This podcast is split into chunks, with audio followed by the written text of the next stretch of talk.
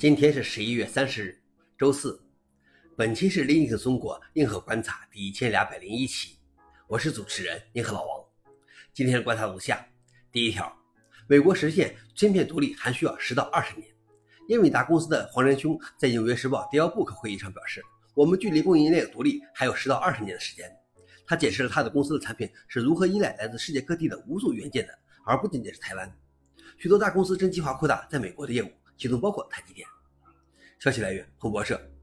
老王点评：前两天的消息，龙芯发布了三亿六千芯片，我们也终究会有自己需要的一切的。但是，第二条是全球科学研究正在一分为二。自然杂志的编辑委员会指出，中国和美国以及其他西方国家之间的科研合作正在走下坡路。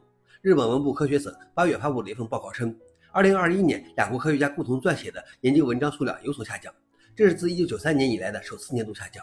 与此同时，自然指数的数据显示，从该指数《自然科学》期刊论文的作者情况来看，中国科学家的国际合作倾向正在减弱。《自然》杂志上个月报道称，中国加强了与中低收入国家的科学联系，这也在创造平行的科学体系，一个以北美和欧洲为中心，另外一个以中国为中心。消息来源：《自然》。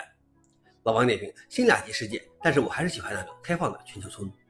最后一条是 BBC Basic 回来了。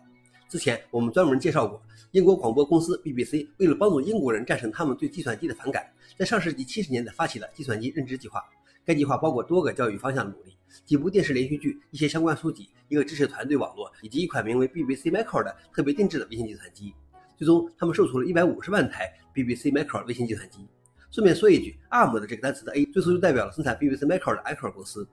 BBC Basic 是专门为该计算机开发的编程语言，现在 BBC Basic 又回来了。而且可以在各种现代平台上运行。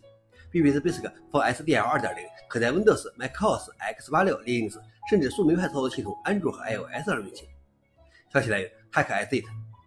老王点评：哦，古老的 Basic 又回来了。不过，还有会 Basic 的年轻人吗？以上就是今天的硬核观察。想了解详情，请访问随附链接。